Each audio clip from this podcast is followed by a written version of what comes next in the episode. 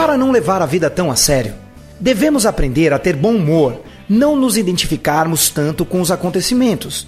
Lembre-se, por pior que seja algo que esteja passando, tem alguém em situação muito pior. É ou não é verdade? Nada na vida é tão ruim que não possa ficar ainda pior. Então, agradeça como está. Faça algo para mudar, sim, mas pare de reclamar. Uma das melhores coisas que minha saudosa vozinha fez em minha infância foi me levar para conhecer as crianças deficientes visuais no Padre Chico. Aquilo ficou marcado para mim. As crianças transbordavam alegria, brincavam, divertiam-se. Como era possível? Elas nem conseguiam ver. Lembro-me dessa experiência até hoje. Procure refletir sobre as famílias que têm um ente querido numa UTI, pessoas que têm graves problemas de saúde, e compare com aquilo que até agora você estava levando tão a sério.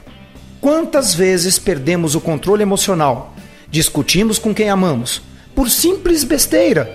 Algo que sumiu, um vaso que quebrou, um contrato que não fechou? Calma! Não se cobre tanto. Não leve a vida tão a sério. Permita que a vida flua com energia. Pergunte-se: no longo prazo, qual é a importância disso? Pergunte se daqui a um ano, dez anos, isso que você está dando tanta importância agora, se realmente será relevante. Pense nisso. Não vale a pena levar a vida tão a sério.